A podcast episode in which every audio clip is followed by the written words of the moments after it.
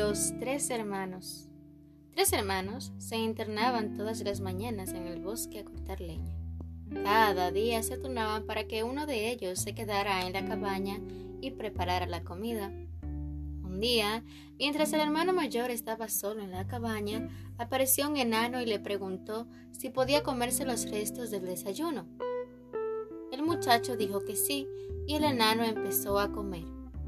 De pronto dejó caer el pan y le pidió al joven que lo recogiera. Cuando éste se inclinó, el enano lo golpeó con un palo en la cabeza.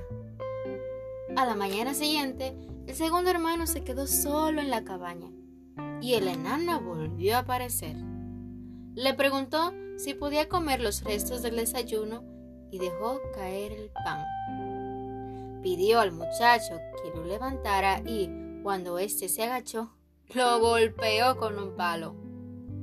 Al otro día se quedó en la cabaña el hermano menor. El enano le preguntó si podía comer los restos del desayuno. El joven le contestó, sí, sobre la mesa hay un pan, sírvete. Cuando el enano dejó caer el pan y le pidió al joven que lo recogiera, éste le respondió, si no puedes arreglártelas con tu propio pan, no sobrevivirás. Recógelo tú.